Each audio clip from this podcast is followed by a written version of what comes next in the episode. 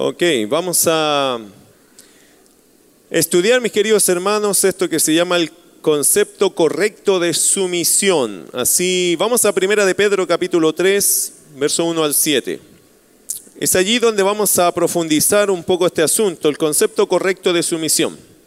Primera de Pedro capítulo 3, verso 1 al 7, dice la escritura allí, asimismo vosotras mujeres, Estad sujetas a vuestros maridos para que también los que no creen a la palabra sean ganados sin palabra por la conducta de sus esposas, considerando vuestra conducta casta y respetuosa.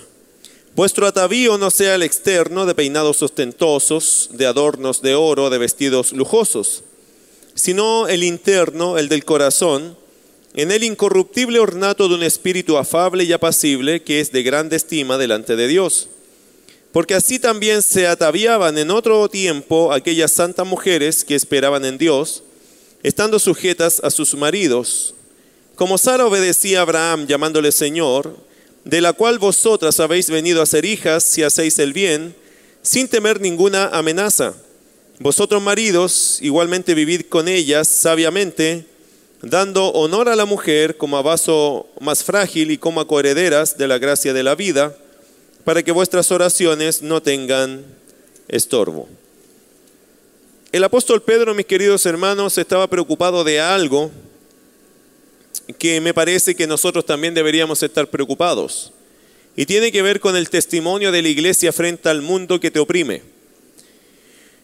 Si usted lee los primeros capítulos de Pedro, y si lee también segundo, segunda carta de Pedro, usted se va a dar cuenta que Pedro está preocupado porque la conducta de los creyentes en un mundo que te persigue eh, sea ejemplar. A pesar de lo duro o difícil que podría ser lidiar con las personas incrédulas. Y Pedro, si usted se da cuenta en el capítulo 2, anterior a lo que está diciendo este pasaje que acabo de leer, Pedro está hablando de gobernantes, que uno debe someterse a los gobernantes, al gobierno, por lo tanto. También debe tener una actitud de renuncia a ciertos derechos para no deshonrar a Jesús. La tarea, por lo tanto, del creyente en Primera de Pedro es ser semejante a Jesucristo. En los momentos que nos toca a veces sufrir o pasar momentos complejos, Mire lo que dice 1 de Pedro capítulo 2, verso 21, que es uno de los versículos claves de Primera de Pedro. Pues para esto fuisteis llamados, porque también Cristo padeció por nosotros, dejándonos ejemplo para que sigáis sus pisadas, el cual no hizo pecado ni se halló engaño en su boca, quien cuando le maldecían no respondía con maldición, cuando padecía no amenazaba, si no encomendaba la causa al que juzga justamente. Es interesante que nosotros somos llamados en la Biblia a muchas cosas. Somos llamados a la salvación, somos llamados a la santificación, somos llamados a ser eh, pescadores de hombres, somos llamados a ser santos, somos llamados a ser eh, pueblo de Dios, pero también somos llamados a sufrir o a padecer. Si usted lo lee en el versículo 21, dice, pues para esto fuisteis llamados. ¿Para qué? Para sufrir. Gratis, no, por la causa de Cristo, por el nombre de Jesús, por guardar el testimonio del Evangelio, por la salvación que se nos fue dada un día que el Señor llegó a nuestras vidas. Desde ese momento yo me identifico con Cristo y ¿qué significa eso? Básicamente que yo ahora honro y debo honrar con mi vida, con mi testimonio a la persona más importante que hay en mí, el Señor Jesucristo. De ahí se desprende este concepto de la sumisión. Capítulo 3, en el contexto estaba eso, ¿cierto? Ese es el contexto inmediato que tenemos. El contexto más lejano tiene que ver con Pedro preocupado de que los creyentes honremos al Señor en distintas áreas de nuestra vida. Y aquí Pedro se mete en la casa, abre la puerta de tu casa y se mete adentro en el, en el sofá, ¿cierto? En el sillón allá y junta al esposo y a la esposa y los sienta a darle una charla. y empieza a hablar acerca de la importancia de la sumisión. La sumisión, hermano, es su misión. ¿Entiende esa frase? La sumisión para el creyente es su misión. No es una alternativa, es tu trabajo, es tu tarea someterte a Dios. Hace poco, no sé si se lo dije a ustedes o a quién se lo dije en realidad, ya no sé a quién le digo qué, pero pensaba que la palabra sujeción o sumisión es una palabra que hoy día se entiende poco y se vive menos. Porque casi creemos que la sumisión no es un valor, sino un antivalor, y no es así. En las escrituras, por lo menos, la palabra sujetarse, someterse, sumisión, que son derivados, ¿cierto? Son sinónimos.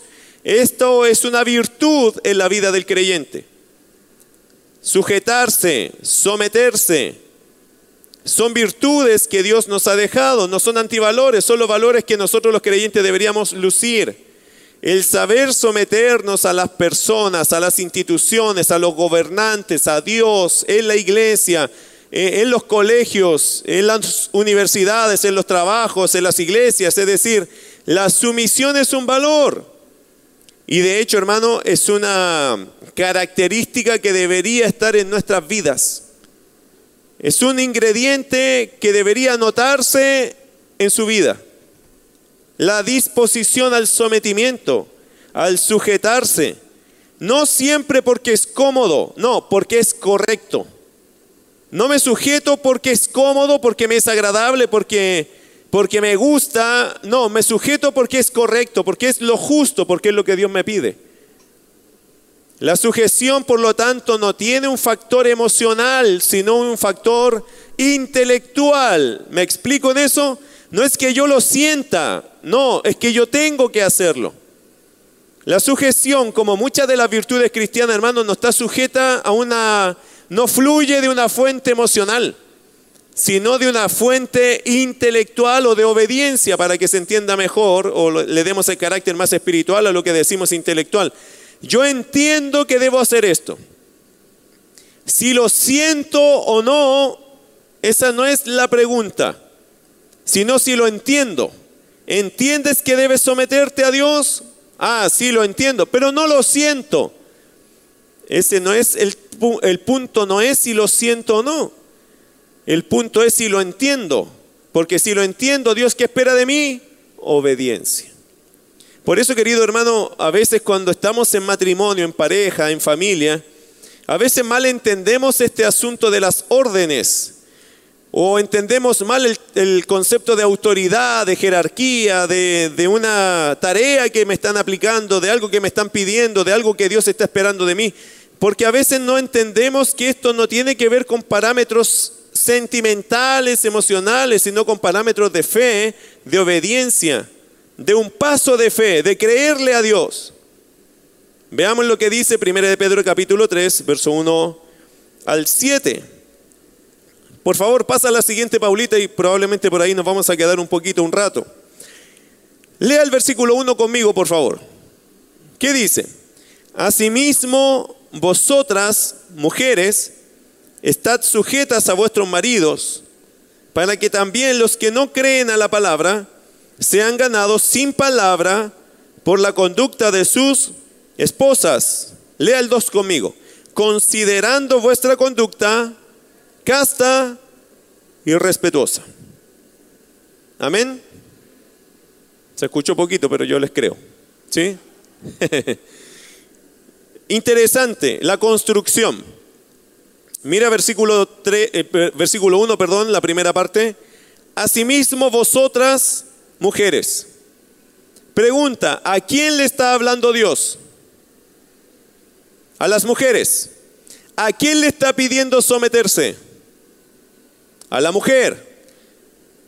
Dice el texto, asimismo vosotras mujeres estad sujetas. Es interesante esto, queridas hermanas, me refiero a ustedes ahora, porque el pasaje en ningún momento en este punto nos está incluyendo a nosotros los hombres para someter a la mujer. Nota que esto no es un tema que yo tengo que someter a mi esposa Y tampoco tengo que decirle a mi esposa, te tienes que someter porque la Biblia dice y el pastorcito me dijo que te tienes que someter. Esto no funciona así. Yo ni siquiera tengo que decirle a mi esposa, oye, sométete. Si yo le llego a decir eso a mi esposa, ¿sabe lo que está pasando allí? Dos cosas. Estoy cruzando una línea peligrosa y no porque me va a pegar, sino porque no es bíblico que yo haga eso. Yo no debo cruzar esa línea de decir, oye, sométete. No me corresponde a mí. Y el otro error que está pasando es que mi esposa no está haciendo la voluntad de Dios, que también es otra línea peligrosa. Se está saliendo del margen de la obediencia a Dios.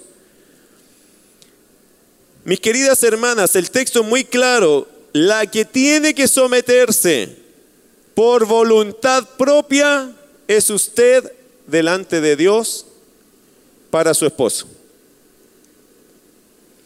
No hay otra forma de entenderlo. Es usted como creyente que toma la decisión en fe de decir, me voy a someter a mi esposo porque eso es lo que la Biblia me manda a mí. Ok, y aquí empiezan a aprenderse todas las luces de los pensamientos de las mujeres. Si esto lo pudiéramos poner aquí claramente saldrían varias chispazos de todos los cerebros de las mujeres, porque las mujeres son una carretera pero activa, 100%. Y seguro más de alguna está pensando, pero pastor, usted no conoce a mi esposo, pero pastor, pero ¿cómo me voy a someter? Pero pastor, usted no sabe lo que me hizo el otro día, pero pastor, usted no sé, usted no sabe, usted no ha vivido con este hombre. Bueno, ¿qué dice el versículo 1?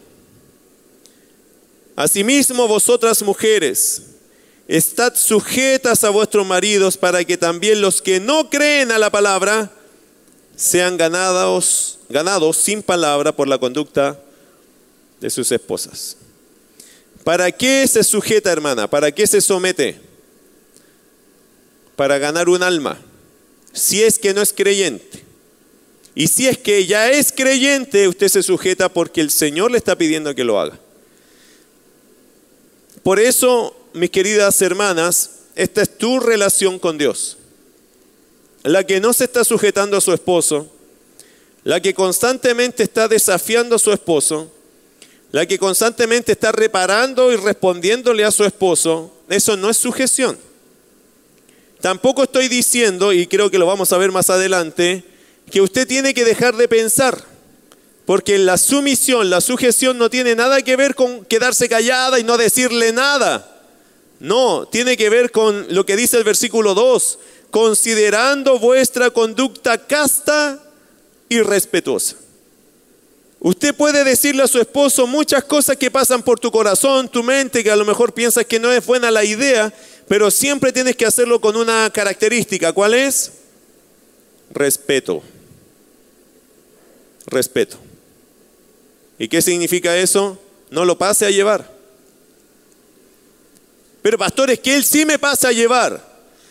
Ok, voy a explicar un poco eso. No entremos en el juego de que tú hiciste o tú hiciste, porque eso lo hacen los niños. Yo tengo la experiencia de trasladar a algunos niños en la mañana y me da mucha risa con algunos de ellos porque yo le digo, oye, tú no hagas esto. No, si mi hermana lo hizo primero. ¿Y sabe lo que me dice su hermana? No, él lo hizo primero. Y eso no acaba nunca. Cuando entramos en esa dinámica en la vida somos infantiles. Uno lo entiende porque son niños, siempre culpando a otros, pero cuando ya somos adultos, no podría decir usted, no, es que yo le falté el respeto porque él me lo faltó primero.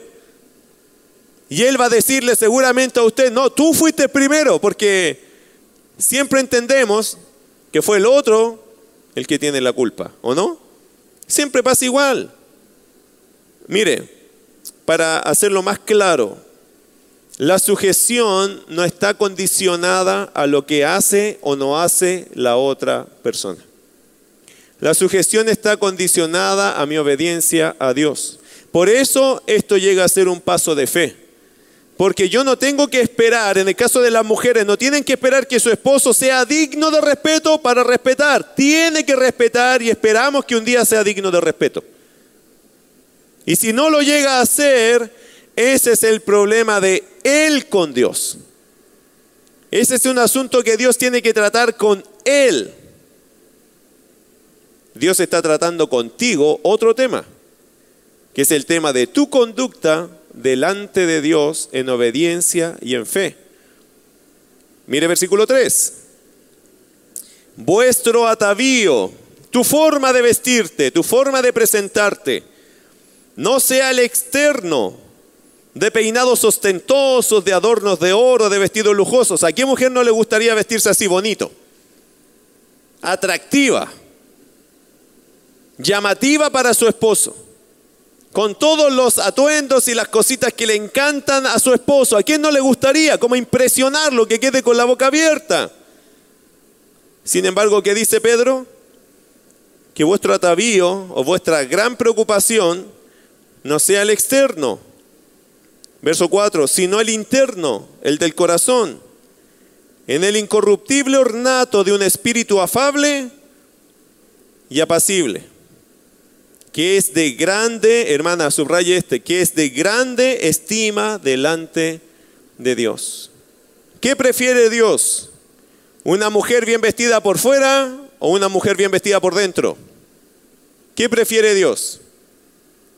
Obviamente Dios prefiere una mujer que tenga su corazón bien adornado, pero ¿con qué? Con un espíritu incorruptible o con el incorruptible ornato de un espíritu afable y apacible. ¿Qué es afable y apacible? Hermano, es un paseo por el jardín lleno de paz. Es una caminata agradable por una plaza sin ruido.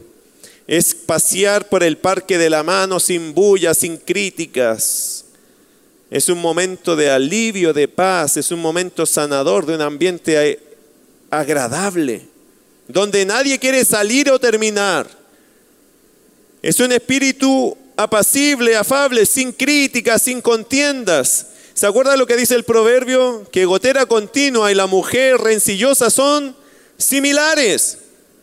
Porque hay mujeres que son como una tortura para el hombre. Siempre está allí cayendo la gota en la cabeza del hombre, criticando, machacando, recordando, hostigando, diciendo, oye, oye, oye. Y ahí está el hombre sufriendo. Pobre hombre, ¿ah? No, todavía no hemos llegado a la parte de los hombres. Pero, pero esta es la cosa, hermano. La sujeción tiene que ver con una actitud de respeto y esa actitud de respeto se transforma en una conducta afable y apacible. Si a su esposo le molesta que levante la voz, no la levante. Si su esposo no le gusta que le recuerde cinco veces la misma cosa, no se lo recuerde cinco veces. Si su esposo le dice, mira, ya entendí, ya entendió, créale. ¿Cuánto cuesta dejarle las cosas a Dios? Mire, la mujer tiende a empujar las cosas cuando no suceden, ¿cierto? Esa es la naturaleza de la mujer.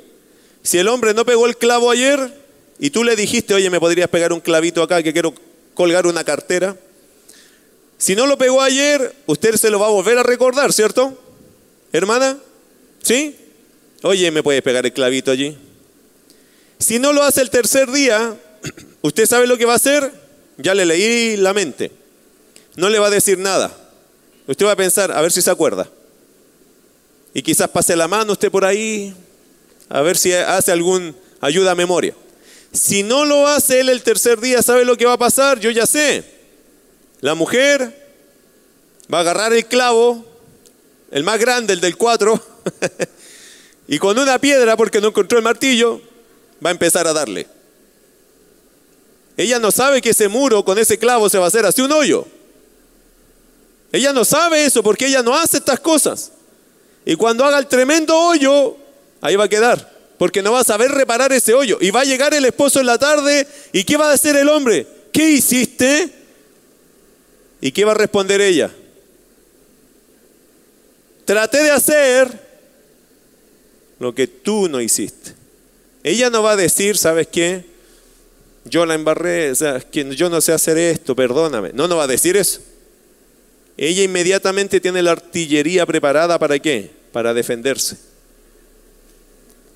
¿Cuánto cuesta al ser humano someterse? Muchísimo. Mis queridas hermanas, les doy una palabra de consuelo. A todos nos cuesta la sumisión, pero a ti también, y tienes que reconocerlo para cambiar. Mira versículo 5. ¿Por qué es tan importante tener esta conducta afable, respetuosa, apacible? Versículo 5. ¿Por qué? Así también se ataviaban en otro tiempo aquellas santas mujeres que esperaban en Dios. Hermana querida, cuando su esposo no puso el clavo, ¿usted oró? Hasta que Dios le respondió. La gran mayoría de las mujeres, ¿por qué rompen su sumisión, su sujeción? Porque no la combinan con dependencia, solo con exigencia, solo con expectativa, pero te falta una parte que es sumamente importante, que es dependencia. Si ya no lo hizo, se lo dije tres veces, ¿qué me queda a mí? ¿Qué le queda a usted como mujer? Orar para que Dios haga la obra que usted humanamente ya no pudo hacer en su esposo. Y por ahí tenemos el gran problema de muchas mujeres que dicen, Él no va a cambiar, pastor. Él siempre va a ser igual. Y la pregunta es, ¿cuánto tiempo lleva orando por esa área de su esposo con fidelidad y constancia para que Dios se glorifique en él?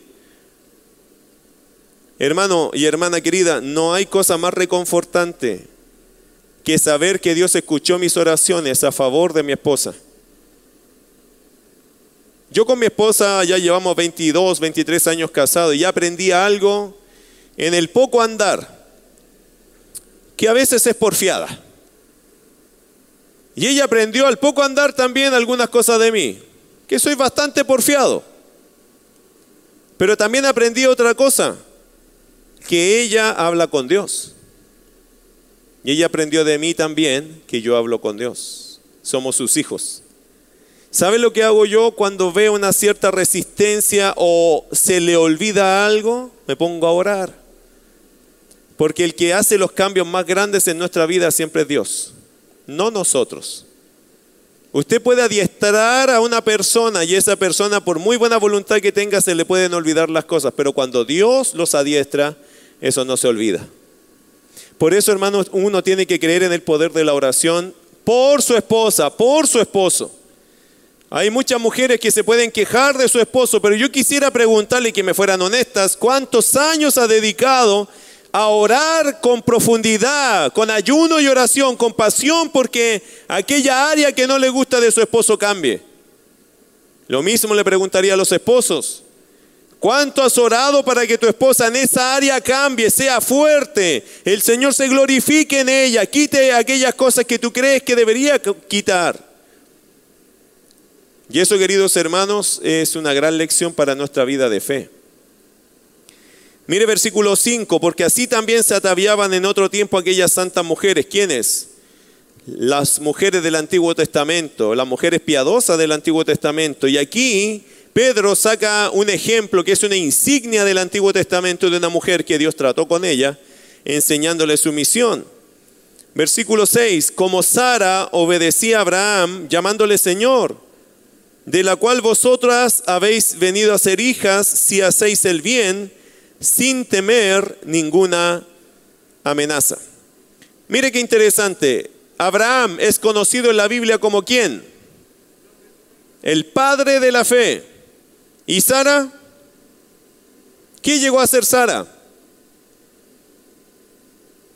La esposa del padre de la fe una, una referente para las mujeres de piedad. Una referente, un gran ejemplo para las mujeres piadosas. Eso dice el pasaje acá.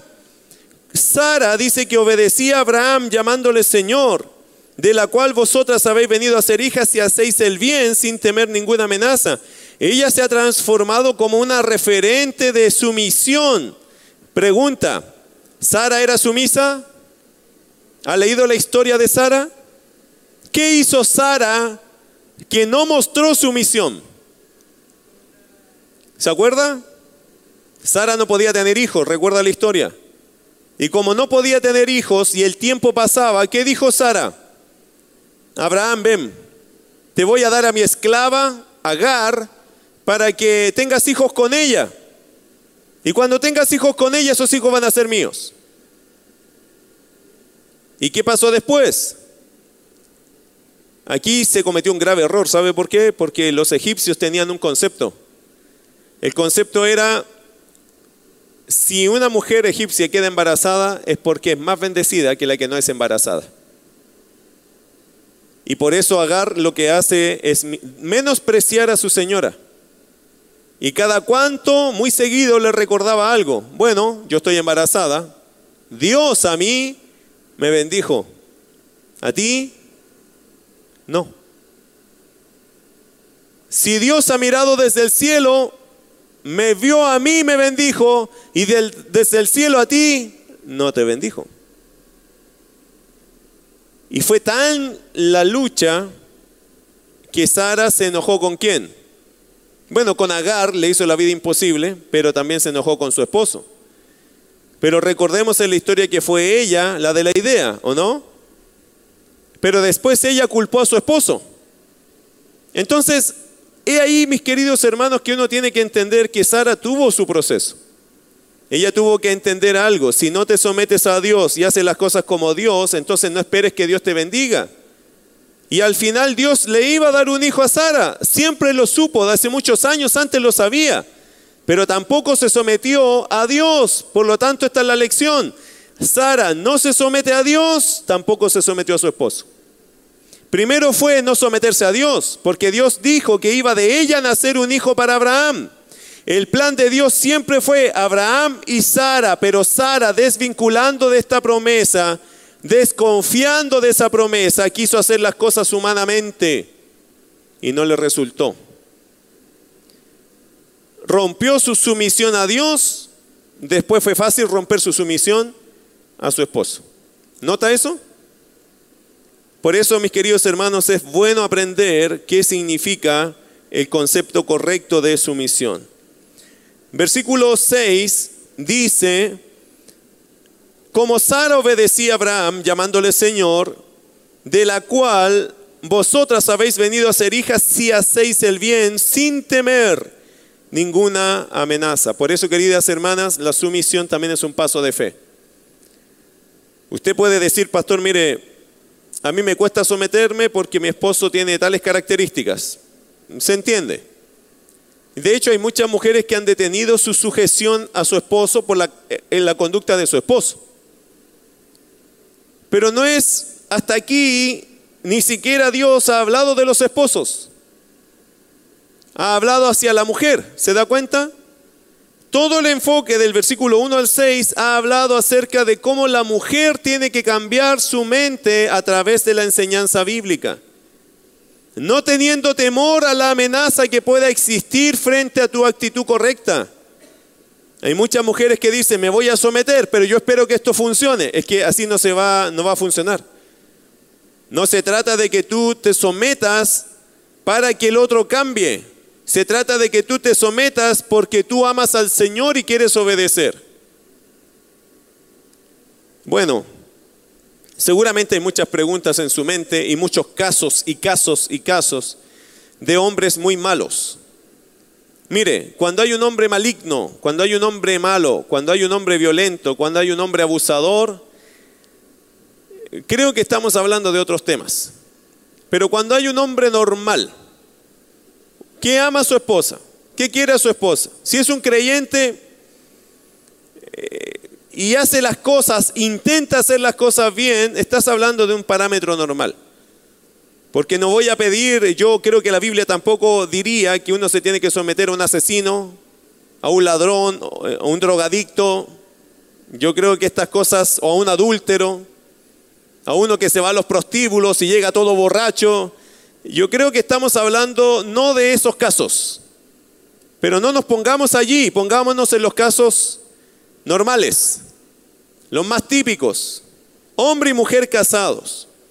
Y a la mujer Dios le pide, por lo tanto, en estos casos normales, en los casos típicos, aunque no puedo dejar de decirte que incluye al incrédulo acá, y no todos los incrédulos son incrédulos ideales. Por lo tanto, hay un rasgo allí que se puede todavía luchar y trabajar y doblar rodillas por aquellos que han caído y están luchando con cosas terribles y que a veces vas a sufrir las consecuencias de eso. Hay, Hay situaciones así que Dios las ha cambiado. Bueno, versículo 7. Eso para la mujer, ¿ok? Eso es como para construir un poco el término para la mujer. Eh, Paulita, avanza por favor una más. Dice, esta palabra someterse, hermano, versículo 1, dice asimismo vosotras mujeres estad sujetas. Esta expresión es un término militar, eh, significa arreglar las tropas en una forma militar bajo el comando de un líder. Eso es lo que significa o tiene la idea esa palabra. Es una actitud voluntaria de ceder, cooperar, asumir responsabilidad y llevar la carga de otro. Interesante lo que significa esa esa palabra. Sigo avanzando. Dice, no solo para mujeres con esposos creyentes, porque eso también debe quedar claro. Habla de un hombre y una mujer en matrimonio. Por eso dice vuestros maridos, y eso describe una relación única. Así que hay que pensarlo bien, este asunto de la sumisión, de la sujeción. Para que usted lo entienda bien, mis queridas hermanas, eh, Dios espera de ustedes sujeción, sumisión. ¿Siempre fácil? No, no. Eh, es que si fuera fácil, eh, sería rápido entenderlo y vivirlo.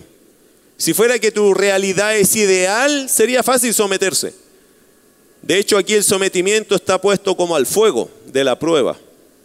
Si usted lo ve en el capítulo 2, había que ser sumiso al gobierno y eh, recuerde algo, que probablemente Pedro fue muerto por el mismo Nerón, el hombre que estaba gobernando en el tiempo que Pedro probablemente estaba escribiendo. Y Pedro dice que hay que someterse a los gobernantes, pero el mismo gobernante lo mandó a matar a Pedro. ¿Entiende lo que le digo? la sumisión aquí está en un contexto de pasar por fuego, hermano. Aunque hay casos extremos, siempre hay cosas que uno puede recurrir a la ley y otras cosas cuando ya es algo que amenaza tu vida. Pero si no es tal, aún así, la Biblia habla de una sujeción, una sumisión, bajo el fuego de la prueba. Y eso, hermano, es, es difícil. Eso no es, no es fácil hacerlo. Pero Dios espera de tu parte eso. ¿Y Dios tratará con la persona? Sí. No sé si conoce el caso de Abigail en el Antiguo Testamento. ¿Ha leído alguna vez de Abigail? ¿Las mujeres han estudiado Abigail alguna vez? Usted sabe que Abigail tenía un esposo que era necio, pero era necio con ganas. De hecho, su nombre significaba necio. No recuerdo cómo se llamaba, Naval. Ahora ya me acuerdo, Naval. Que significa necio, tonto, insensato y póngale todas las atenuantes, se las ganaba todas. Ya estaba a la altura de todas esas descripciones este hombre. Pero Abigail era una mujer sabia. Usted conoce la historia, ¿cierto? Naval se negó a ayudar a David y a su ejército por porque era necio. Porque hay gente, porque hay hombres que usted les dice, oye, pero ¿por qué no? ¿Por qué no? Pero ¿por qué no? ¿Por qué no quiero? y pare la conversa, ¿cierto? No tiene ningún sentido a sus razones, pero porque él no quiere nomás. Hay una muy diminuta capacidad de raciocinio, de asimilación, de asociación de cosas. Abigail vivió con ese hombre muchos años. ¿Qué pasó con Abigail? Se encontraron en una situación difícil y Abigail salió con sabiduría del paso, ¿cierto? ¿Qué hizo Dios con Naval después? Naval murió, murió en su necedad. Y Abigail, David la tomó y se casó con ella. Creo que la mujer sabia tiene que hacer su parte nomás y dejar a Dios que haga el resto. No le estoy diciendo que el marido se va a morir, ¿ah? por si acaso. Solo estoy diciendo que Dios soberanamente que hace lo que tiene que hacer para defender la causa del que hace lo correcto. Y tarde o temprano Dios va a establecer esa justicia que es divina. Pero no torciendo tu sujeción a una rebeldía, no con la forma humana de hacer las cosas, sino con el plan de Dios todavía, de la mano derecha, tomado bien fuerte diciendo yo no voy a cambiar mi sujeción, por la insurrección de él o por su incredulidad o por su forma de ser. No voy a hacer el mismo juego, voy a hacer algo distinto.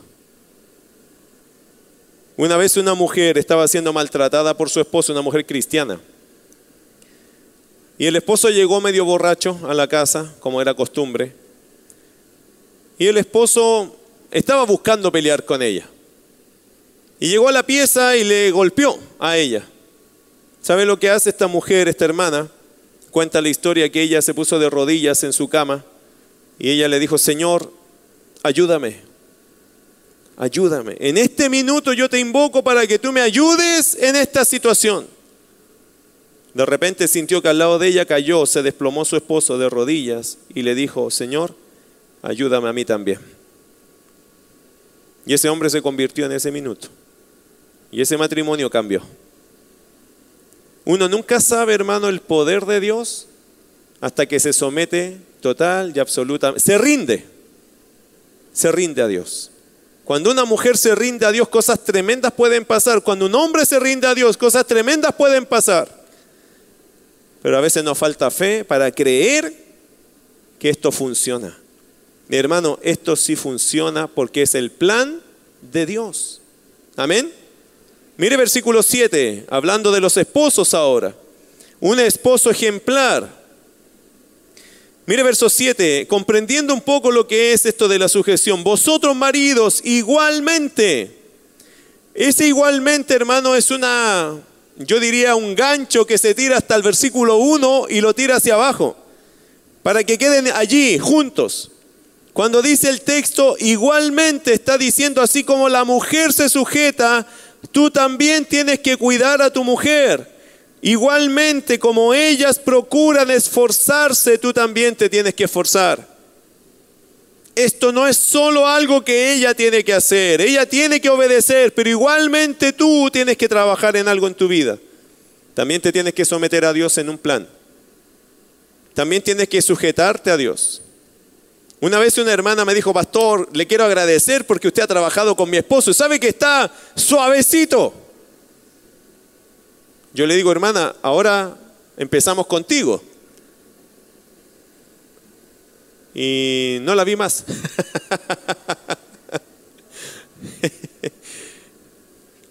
A veces queremos que Dios trabaje con los otros, pero no conmigo, si yo estoy bien. No, hermano, hermana, cuando Dios está trabajando con uno es porque quiere trabajar con el otro también. Esto no funciona remando una sola persona. En el matrimonio es un bote con dos personas remando. Cada uno tiene su remito ahí. Si rema uno solo y el otro se echa a disfrutar el sol, ¿sabe lo que va a pasar? El bote va a empezar a dar puras vueltas y no va a llegar a ninguna parte. Y ese que está remando en algún momento, sea él o ella, se va a aburrir y va a decir, en esto me siento solo o sola.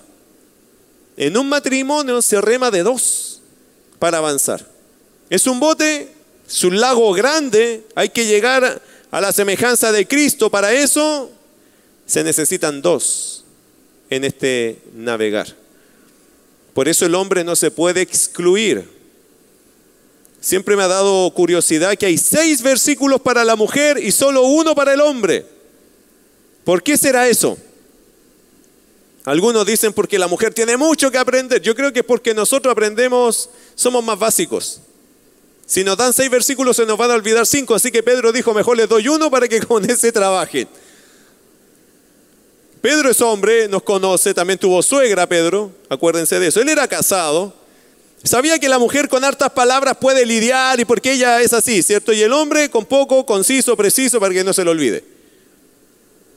Si no, hermano, la gran mayoría de nosotros que nos mandan con una lista a la feria, sabemos, ¿cierto? Si usted, hermana, ha mandado a su esposo con una lista a la feria, usted sabe que le va a traer la mitad de la lista, la otra la va a inventar si se le pierde la lista.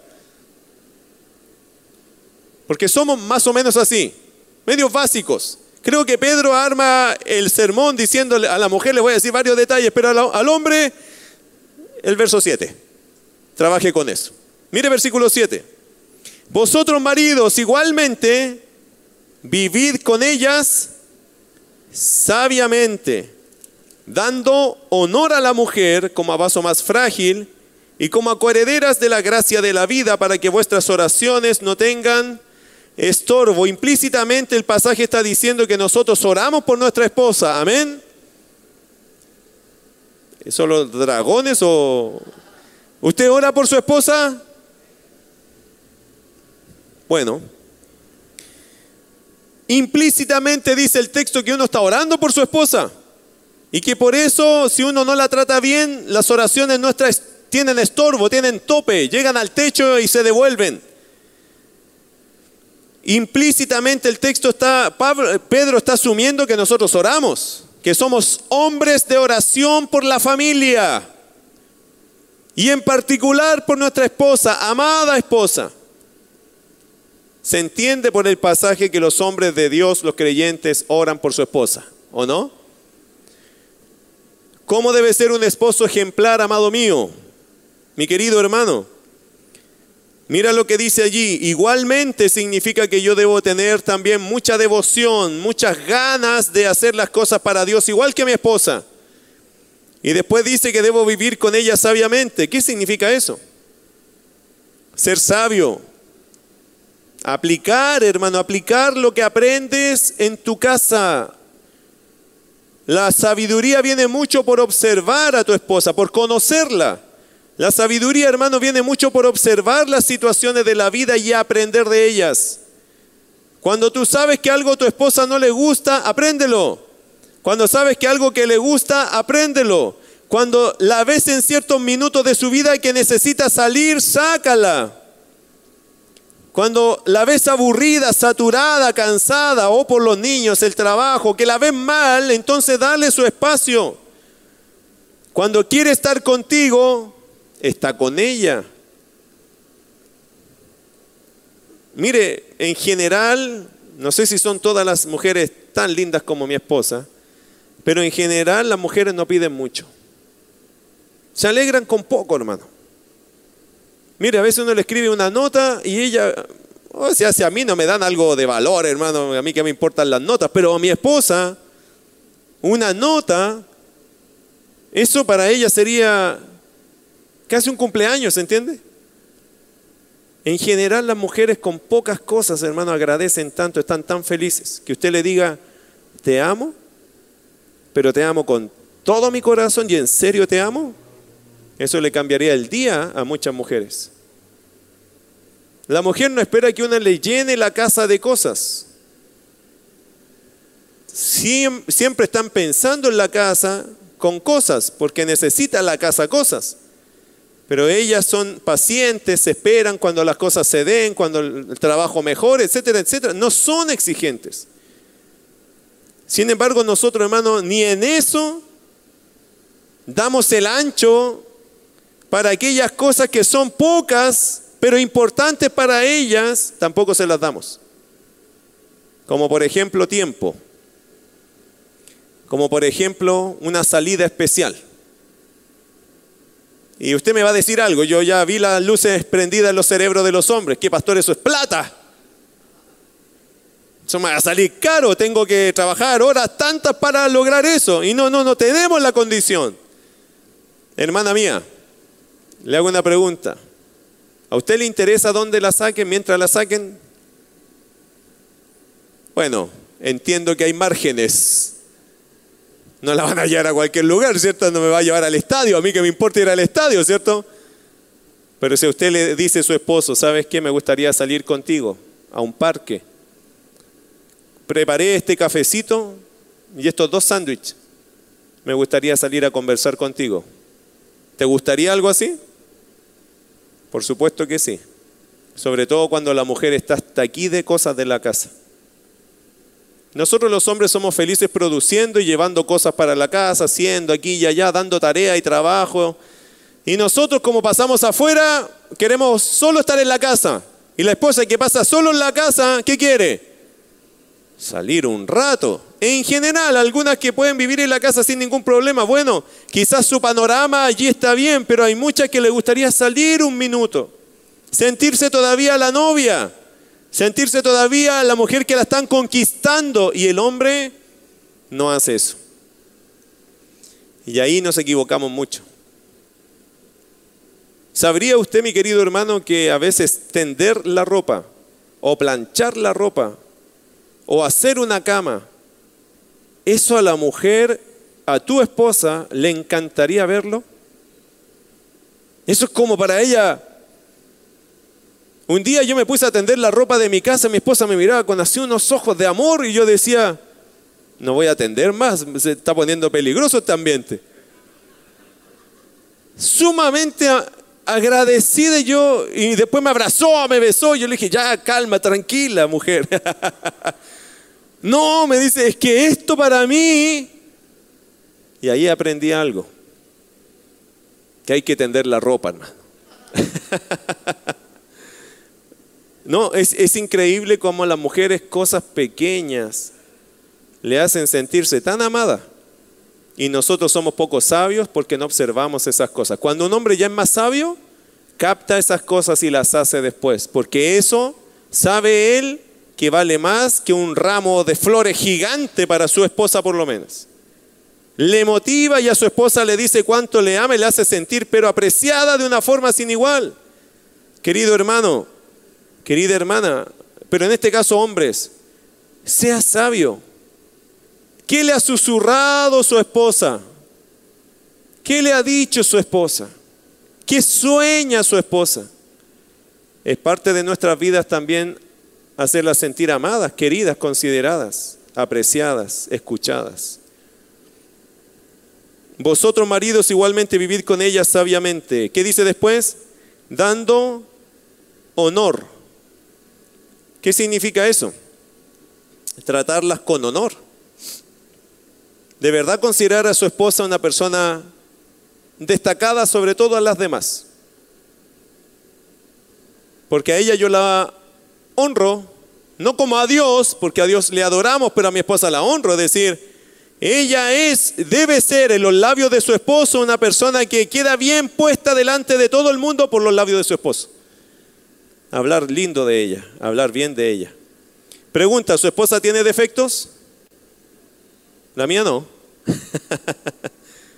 sí, pero no vamos a decir eso. Ese no es nuestro tema con los demás.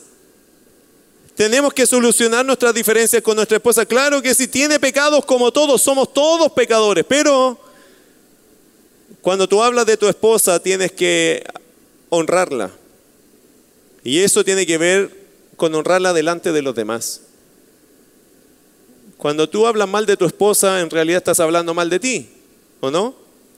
Porque eres tú el responsable de tu esposa. Si te das cuenta, cuando tú dices, oh, mi esposa que es tonta, es porque vive con otro tonto. Entonces el tonto no sabía enseñarle, por eso ella es tonta. Entonces, ¿qué estamos diciendo? Estamos cargándonos la misma culpa. Oh, mi esposa no sabe hacer nada. ¿Será que vive con un inútil o no? Querido hermano, uno tiene que pensar que todo lo que ella no es, o lo que ella no logró o ha logrado, es por culpa de quién. Algo no estamos haciendo bien. Al final, si hablamos mal de nuestra esposa, hablamos mal de nosotros. Algo nos falta a nosotros para ayudarla a ella. Así que honrar es ponerla en bien delante de los demás. Y después dice, uno debe dar honor a la mujer como a vaso más frágil. ¿Sabe lo que significa eso? Con delicadeza, sea delicado. Las cosas que vas a honrar a tu esposa, sea delicado con las cosas que vas a decir. No llegues y digas cualquier cosa que a lo mejor a ella no la va a honrar. Quizás la va a avergonzar. No, tienes que ser sabio, conocerla, hablar las buenas cosas de ella, pero también las cosas correctas. Usted, ustedes, hermanos, me van a decir, pero pastor, me está poniendo la vara muy alta. Es que esto es el asunto de ser un hombre de casa. Este es el asunto de ser un hombre casado. Tienes que ser sabio, sensible, escuchar la voz de Dios, qué te está diciendo, y la voz de tu esposa, qué te está diciendo, y aplicar estas cosas a la vida diaria. Y esto, aunque todas son mujeres, como todos somos hombres, todos somos distintos, así que su esposa no tiene las mismas necesidades, ni gustos, ni deseos, ni sueños de las otras mujeres. Su esposa puede ser particular, entonces en su particularidad usted tiene que honrarla y tratarla como a vaso más frágil, con delicadeza. Yo eso lo aprendí con mi esposa, pero lo aprendí también con mi hija. Porque mi hija es una niña sensible. Y yo no tenía niños sensibles en la casa, tenía dos hombres. Ya, párense. Ya, acostarse. Con los hombres tratamos un poquito diferente, más fuertes. Ellos lo saben y bueno, ya lo hemos hablado, ya les pedí perdón por los excesos que a veces yo cometí, los errores. Pero también, y nada me está librando que hoy día no me equivoque, ¿eh? pero aprendí que mi hija no era así. Las niñas son delicadas. Y yo no sabía ni cómo tomarla ni tratarla porque era demasiado delicada. Un día quise enfrentarla cuando era pequeña como a mis hijos. Y hermano, di el primer paso y se quebró entera. Ni siquiera le pude retar porque le dije, hija, y sus ojos llenos de lágrimas, y le corrían las lágrimas. Era muy distinta. Y aprendí algo de las niñas, que las niñas se tratan con cariño. Y no necesitaba tratarla como a hombres, porque ella es mujer. Es suave. Después aprendí que uno podía sentarse a la orilla de la cama con ella y conversarle las cosas. Y agradecía y me amaba más por eso que por gritarle o tratarla mal. O tratarla duro, no mal, pero duro. No necesité hacer con mi hija hasta el día de hoy nada de eso. Siempre supo quién era la autoridad porque se lo dejamos claro. Papá y mamá mandan en esta casa. Pero yo no tuve que imponerme a ella porque ella se sujetó suavemente. ¿Será que las mujeres son así en general? Me parece que sí. Me parece que a la mujer no necesitamos gritarle nada. Porque eso a ella no les gusta, les ofende. Les rompe el corazón. Pero tratarles con respeto, hablarles con respeto es una cosa hermosa para ellas. Y lo agradecen. Sé, hermana, que quizá en su vida le ha tocado de todo, pero no deje de creer que la sujeción es algo correcto. Y mi querido hermano, si te has equivocado, nunca es tarde para pedir perdón y para cambiar. Uno siempre puede cambiar sus actitudes, dando honor a la mujer como a vaso más frágil y como a de la gracia de la vida. si hay un diácono o alguien que venga a pagar eso, esos no son efectos del fin de la prédica, hermano, por si acaso. Eh, este es el asunto, vivir sabiamente dando honor como coherederas de la gracia de la vida para que vuestras oraciones no tengan estorbo. Queridos hermanos, esa es nuestra tarea, nuestra misión. Honra a su esposa, cuídela, sea sabio, atiéndala, eh, considere que ella participa de esto, de la gracia de la vida, es, son madres, tienen otro tipo de trato y sensibilidad y aprecio delante de Dios. Es una hija de Dios. Y si no lo es, tampoco lo llegará a ser si usted la trata mal. Por eso dice la escritura acá, para que vuestras oraciones no tengan estorbo. Muchas veces oramos por la salvación de una esposa incrédula o la santificación de una esposa creyente, pero si nuestra conducta no es ejemplar, ella no va a crecer, para salvación o, para ser salva o no va a crecer para la santificación, porque nuestras oraciones no cuentan cuando tratamos mal a nuestra esposa. Todo eso para entender qué cosa? El concepto correcto de someterse, hermano, de la sujeción. Aquí no solo se tienen que sujetar las mujeres, que sí lo deben hacer a sus esposos, también el esposo debe sujetarse a Dios y tiene que hacer la voluntad de Él. Vamos a orar. Quiero que ores allí en tu corazón y hables con Dios de esta enseñanza, de esta lección. El concepto correcto de la sujeción. Estamos aprendiendo a sujetarnos a Dios, a someternos, a Dios. Mi querida hermana, mujer que está usted aquí, créale a Dios, la sujeción es correcta, es lo que te toca hacer. Mi querido hermano, Sujétese a Dios y haga las cosas bien con su esposa. Créale a Dios. Cuando uno honra a Dios con sus acciones, Dios puede hacer milagros, puede hacer obras preciosas. Pero quien rechaza esto, que es tan claro de la Biblia, no puedes esperar que Dios se glorifique en tu casa. Créale a Dios. Viva su relación matrimonial, su vida familiar, vívala bajo el amparo de los principios de Dios para que Dios se glorifique. Y tú lo vas a ver. Vas a ver a Dios actuar cuando estés dispuesto dispuesta a hacer su voluntad. Amado Señor, gracias por darnos esta tu palabra. Guía, Señor, nuestros corazones para hacer lo correcto, lo que tú nos pides. Pedro estaba preocupado, Señor, de que el testimonio expusiera mal, Señor, el mensaje real del Evangelio. Y Señor, oro por nosotros los creyentes para que nuestro testimonio hable bien, no de nosotros, sino de Cristo en nosotros. Gracias Señor por amarnos, gracias por enseñarnos esta tu palabra. Ministra Señor nuestros corazones porque necesitamos que tú apliques esto a nuestro diario vivir. Da fe, da esperanza Señor a todos aquellos que hoy día están decidiendo y están diciendo, Señor, yo me voy a someter. Señor, yo voy a hacer tu voluntad. Señor, yo voy a cambiar. Permítenos decir estas palabras, Señor, de todo corazón, en nuestras oraciones, en nuestros ruegos diarios, y dejar y pedir a ti el poder para que estos cambios vengan a nuestra vida, porque solos no podemos, pero pidiendo de ti, dependiendo en tu gracia, las cosas son posibles. Y además eso trae gloria a tu nombre. Gracias Señor por darnos este tiempo de estudio bíblico. En el nombre de Jesús. Amén.